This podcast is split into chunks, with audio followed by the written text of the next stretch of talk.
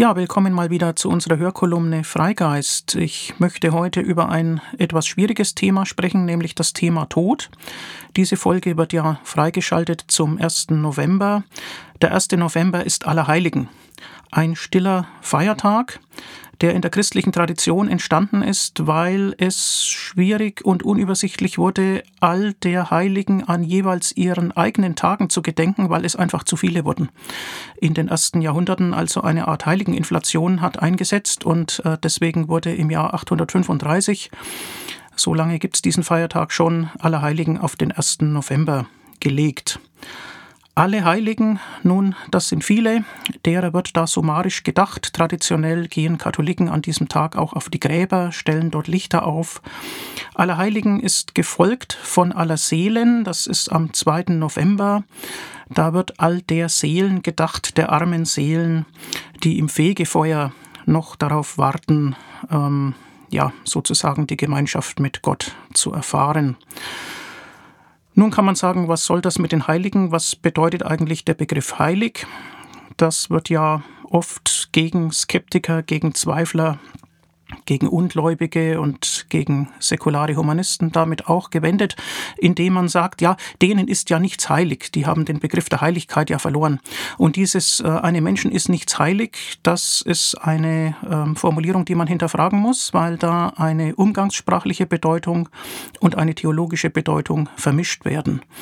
Äh, theologisch soll heilig ja heißen nahe bei Gott, mit Gott verbunden und äh, wenn diese Bindung äh, zerbricht, dann, ähm, ja, dann wird es eben schlimm. Und äh, die Nähe zu Gott ist ja erstrebenswert, deswegen hat das Heilige also strahlende Vorbildfunktion. Aber umgangssprachlich meint man damit ähm, ja eigentlich so etwas wie Unantastbarkeit, etwas, was den Menschen wichtig ist, ähm, was auch emotional verankert ist. Und das gibt es bei nicht religiösen Menschen selbstverständlich auch. Ähm, dann ist es vielleicht klug, dafür nicht den Begriff heilig äh, zu verwenden, sondern existenziell wichtig. Ähm, mit Bindekraft versehen. Also man kann sich dann andere Vokabeln ausdenken. Aber jedenfalls die, die anklagende Formulierung, manchen Menschen sei ja nichts heilig, äh, die ist also in einem weltanschaulichen Kontext äh, zurückzuweisen. Ja, diese heiligen Geschichten, ähm, die sind ja eigentlich nur noch äh, gut für ein Viertel der Bevölkerung äh, in Deutschland äh, wichtig oder auch nur verständlich, denn das ist der Anteil äh, der Katholiken. Äh, mehr sind das ja nicht mehr. Gut, 25 Prozent, 26 oder 27 Prozent äh, mögen es sein. Protestanten können mit Recht sagen, ähm, dass sie das Heiligentheater überhaupt nicht interessiert, denn schon Martin Luther selbst hat ja äh, zu seinen Lebzeiten äh, diese Art von Heiligenverehrung abgeschafft. Nun ist es tatsächlich so, ähm, wenn man dem historisch kritisch nachgeht, dann ist das ja ein unerschöpfliches Thema. Ähm, was war der Lebenslauf dieser später heilig gesprochenen? Ja, man muss sich nicht wirklich dafür interessieren, aber kunstgeschichtlich etwa äh, sind Heiligenfiguren ja präsent äh, in vielen Kirchen bis heute. Wer sich dafür interessiert, kann dem nachgehen und er wird dann an vielen Stellen Inkonsistenzen, äh, freundlich gesagt, feststellen. Also Beispiel, St. Laurentius, ähm, der heilige Lorenz, äh, wird in vielen Kirchen dargestellt mit einem Rost, denn äh, die zugehörige Geschichte, die dann erzählt wird, ist, dass er also tatsächlich äh, geröstet wurde, also äh, gequält, zu Tode gequält auf dem Feuer. Jedoch kann man sogar im katholischen Heiligenlexikon ähm, die Information finden, äh, dass die Person, äh, die also eigentlich gemeint war, historisch, in Wahrheit mit dem Schwert hingerichtet wurde. Also ist diese äh, anschaulich gemachte Schauergeschichte äh, mit dem Rost offenbar nicht wahr. Und ja, ähnliche, ähm, ähnliche Aufdeckungen der Wahrheit sind sicher an vielen Stellen möglich. Man muss natürlich sehen, dass es machtpolitische Erwägungen und auch äh, sozusagen religionsstrategische Überlegungen waren, die allzu oft in der Kirchengeschichte dazu geführt haben, dass bestimmte Personen heilig gesprochen wurden. Also, das verliert in zunehmendem Maße seine Bindekraft. Und wir sollten also dafür wirklich plädieren, unser Leben ohne Heiligenverehrung führen. 1. November am Tag zuvor, am 31. Oktober, das sei noch erwähnt, ist ja Reformationstag und oder Halloween. Also viele Feieranlässe und noch einen Tag zuvor, am 30. Oktober, ist Weltspartag. Das ist wahrscheinlich der vernünftigste dieser genannten Anlässe ähm, und kann auch ähm, daran erinnern, äh, gerade säkulare Humanisten daran erinnern, dass man auch ontologisch sparsam sein sollte. Das Prinzip der ontologischen Sparsamkeit, das ja heißt, man möge nicht mehr Metaphysisches behaupten zwischen Himmel und Erde, als sich mit Vernunft und Empirie erweisen lässt. Wie sollte nun mit der Endlichkeit des Lebens, vor allem des eigenen Lebens, umgegangen werden, wenn man keinen Religionsbezug mehr pflegen will? Soll man dieses Thema an sich heranlassen? Ähm, es gibt ja so etwas wie eine Alltagskultur, die das Ganze in unernsten Sprechweisen versucht auf Abstand zu halten, vielleicht äh, um den Schrecken zu bannen.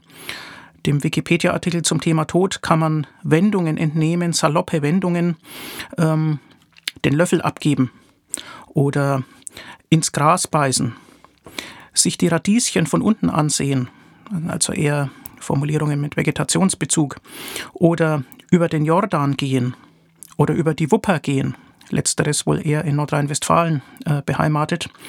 Ähm, da wird also die Ernsthaftigkeit des Themas sprachlich zunächst nicht erfasst weil man vielleicht ähm, schon ahnt, dass da mehr und Unangenehmes dahinter steckt.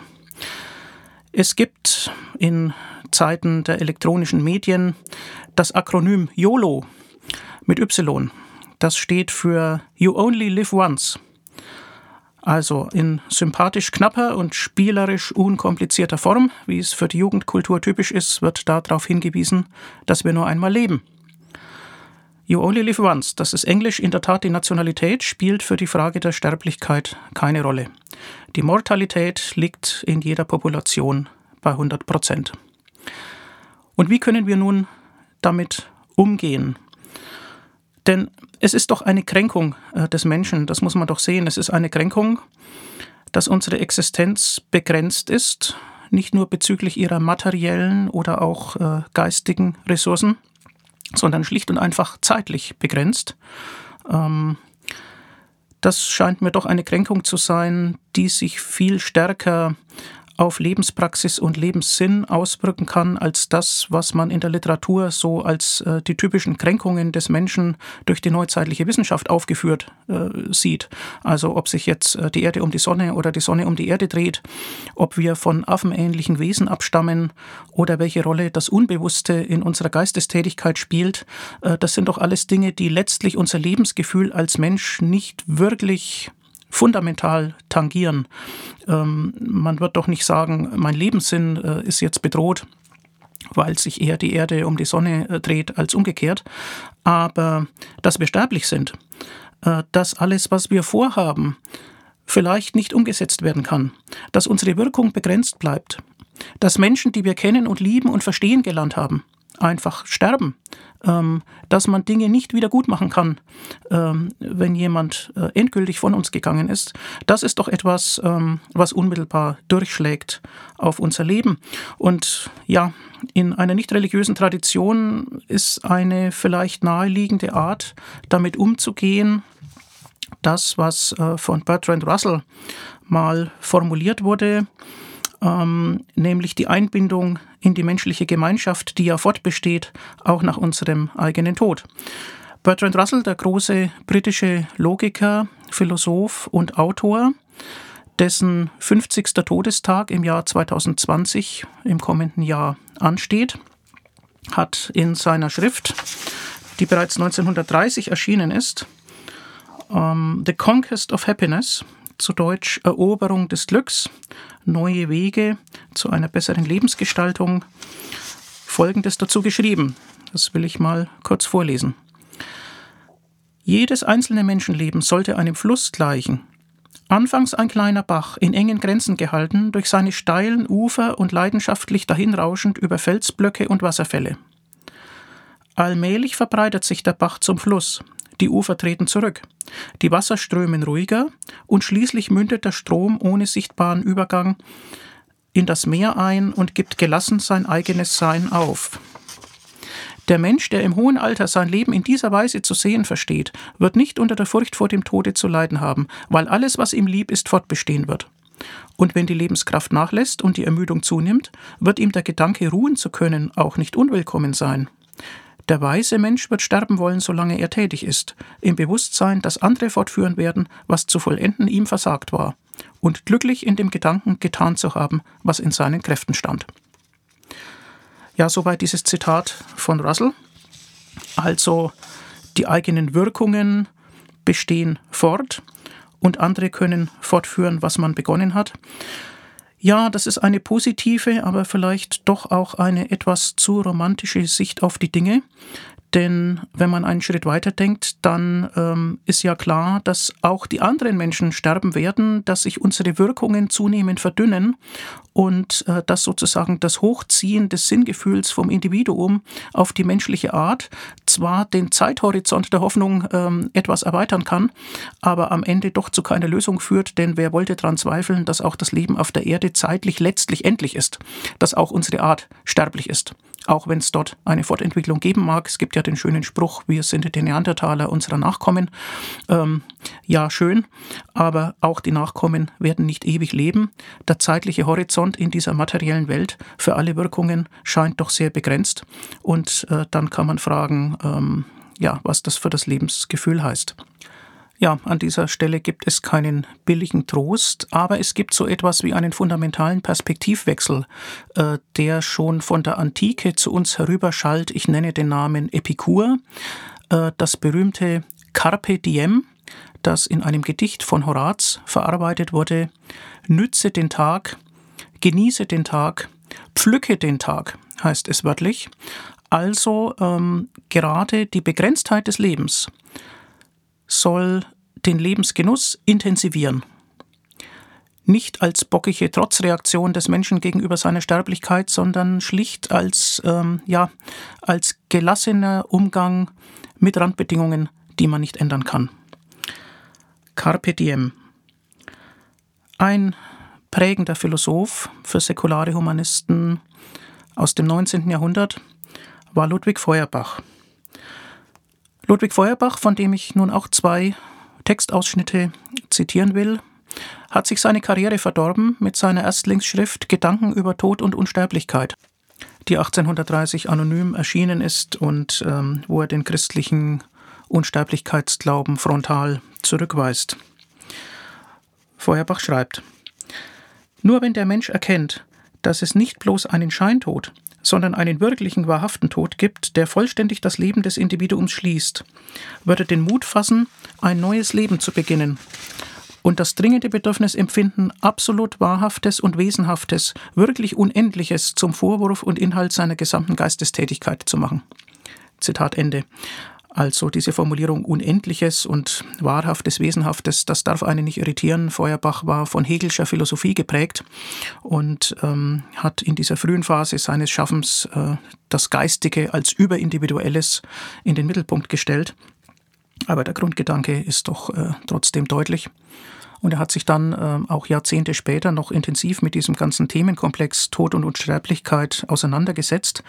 Ähm, es gibt eine Schrift dann von 1846 von ihm mit dem Titel Die Unsterblichkeitsfrage vom Standpunkt der Anthropologie ein sinnvoller Titel. Ähm, Feuerbach hat ja herausgearbeitet, dass das Geheimnis der Theologie die Anthropologie ist, dass also die Rede von Gott ähm, nur das erträumte, ideale Wesen des Menschen äh, gleichsam an den Himmel projiziert als Gottesfigur, äh, dass aber das, worum es eigentlich geht, eben das Wesen des Menschen ist, also deswegen Anthropologie. Ja, und dort gibt uns Feuerbach einen Rat, wie wir mit dem Tod umgehen sollen. Ich zitiere wieder. Zur Vollendung des Menschen gehört auch der Tod, denn auch er gehört zur Bestimmung, das heißt zur Natur des Menschen. Darum heißt der Tote mit Recht der Vollendete. Menschlich zu sterben, zu sterben mit dem Bewusstsein, dass du im Tode deine letzte Bestimmung erfüllst, zu sterben also im Frieden mit dem Tode. Das sei dein letzter Wunsch, dein letztes Ziel. Dann triumphierst du auch noch im Tode über den üppigen Traum der christlichen Unsterblichkeit. Dann hast du unendlich mehr erreicht, als du im Jenseits erreichen willst und doch nimmer mehr erreichst. Zitat Ende. Also klare Entlarvung ähm, der Unsterblichkeits- und Auferstehungshoffnungen als Illusion und der Rat, sich mit dem Unvermeidlichen anzufreunden, nämlich mit dem Tod. Feuerbach war auch ein Philosoph der Sinnlichkeit. Auch dieser Aspekt wirkt fort. Ich zitiere aus dem jüngsten Buch von Michael Schmidt-Salomon. Entspannt euch. Eine Philosophie der Gelassenheit. Da geht es natürlich auch unter anderem um die Endlichkeit des menschlichen Lebens. Er schreibt auf Seite 116, da der Sinn des Lebens an das sinnliche Leben gebunden ist, geht mit dem Ende der Sinnlichkeit notwendigerweise auch das Ende des Sinns einher. Okay, des Sinns, den äh, wir als Menschen uns äh, selbst eben äh, gegeben haben. Und wir sollen diesen Sinnverlust aber nicht fürchten, schreibt Schmidt-Salomon weiter.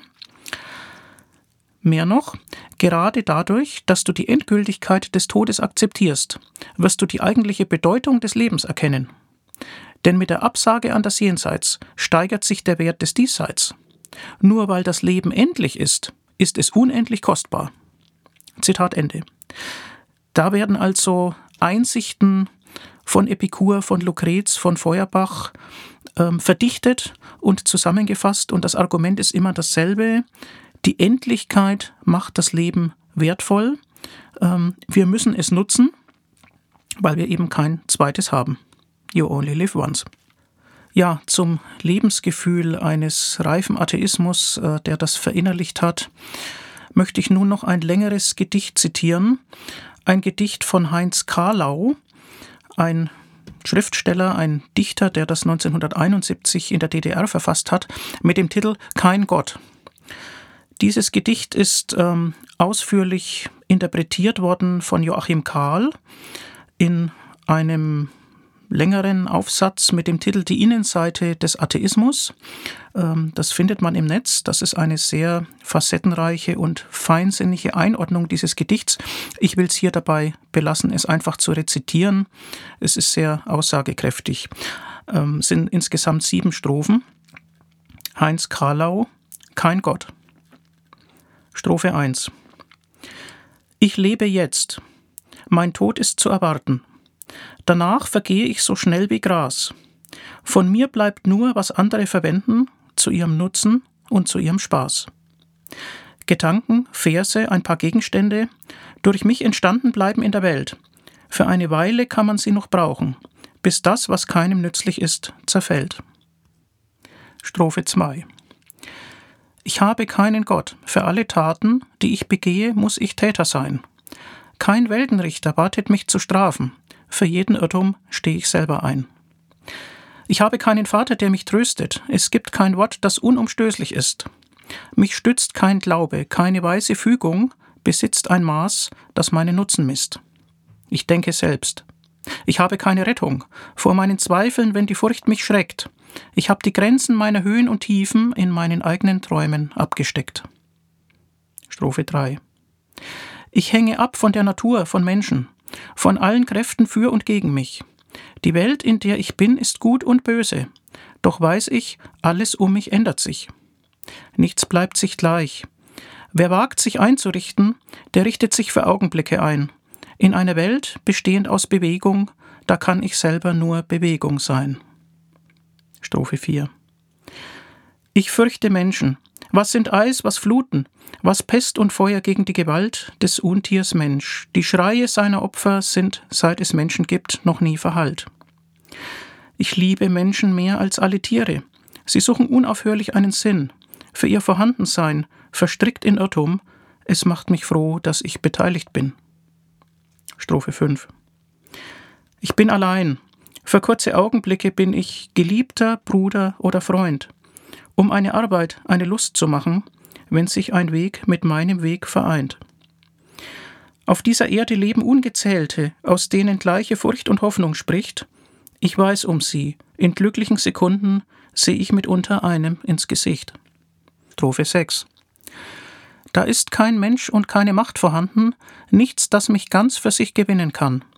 Ich füge mich der Stärke und der Schwäche, nur wer mich tötet, hält mein Suchen an. Ich bin missbrauchbar, ich bin zu gebrauchen, denn ich muss sein und suche meinen Wert.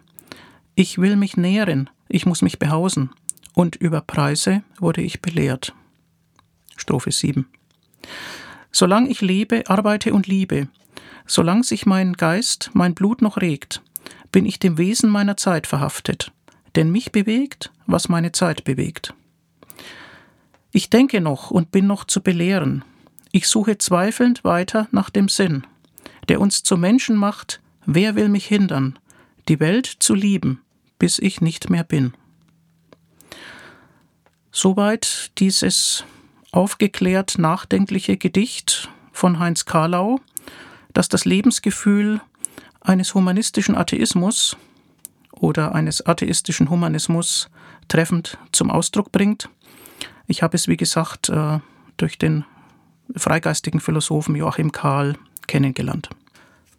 Ja, ich möchte zum Schluss ähm, noch zum Thema Tod ein längeres Zitat aus der Antike bringen von Epikur. Epikur hatte ich ja schon genannt. Ähm, viele kennen seine zentrale Stelle, die da besagt, der Tod ginge uns nichts an. Denn wenn der Tod da ist, ähm, sind wir nicht mehr und solange wir sind, äh, ist ja der Tod nicht. Ähm, ich möchte diese Briefstelle aus einem Brief an Menuekeos etwas ausführlicher äh, zum Ende vorlesen. Epikur schreibt. Ferner gewöhne dich an den Gedanken, dass der Tod für uns ein Nichts ist. Beruht doch alles Gute und alles Üble nur auf Empfindung. Der Tod aber ist Aufhebung der Empfindung. Darum macht die Erkenntnis, dass der Tod ein Nichts ist, uns das vergängliche Leben erst köstlich. Dieses Wissen hebt natürlich die zeitliche Grenze unseres Daseins nicht auf, aber es nimmt uns das Verlangen, unsterblich zu sein.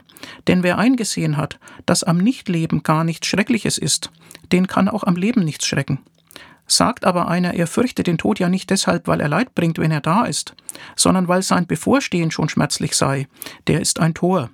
Denn es ist doch Unsinn, dass etwas, dessen Vorhandensein uns nicht beunruhigen kann, uns dennoch Leid bereiten soll, weil und solange es nur erwartet wird. So ist also der Tod, das schrecklichste der Übel, für uns ein Nichts. Solange wir da sind, ist er nicht da. Und wenn er da ist, sind wir nicht mehr. Folglich betrifft er weder die Lebenden noch die Gestorbenen. Denn wo jene sind, ist er nicht. Und diese sind ja überhaupt nicht mehr da. Freilich, die große Masse meidet den Tod als das größte der Übel, sehnt ihn aber andererseits herbei als ein Ausruhen von den Mühsalen des Lebens. Der Weise dagegen lehnt weder das Leben ab, noch fürchtet er sich vor dem Nichtmehrleben, denn ihn widert das Leben nicht an, und er betrachtet das Nichtmehrleben nicht als ein Übel. Und wie er beim Essen nicht unbedingt möglichst viel haben will, sondern mehr Wert auf die gute Zubereitung legt, so ist er auch beim Leben nicht auf dessen Dauer bedacht, sondern auf die Köstlichkeit der Ernte, die es ihm einträgt.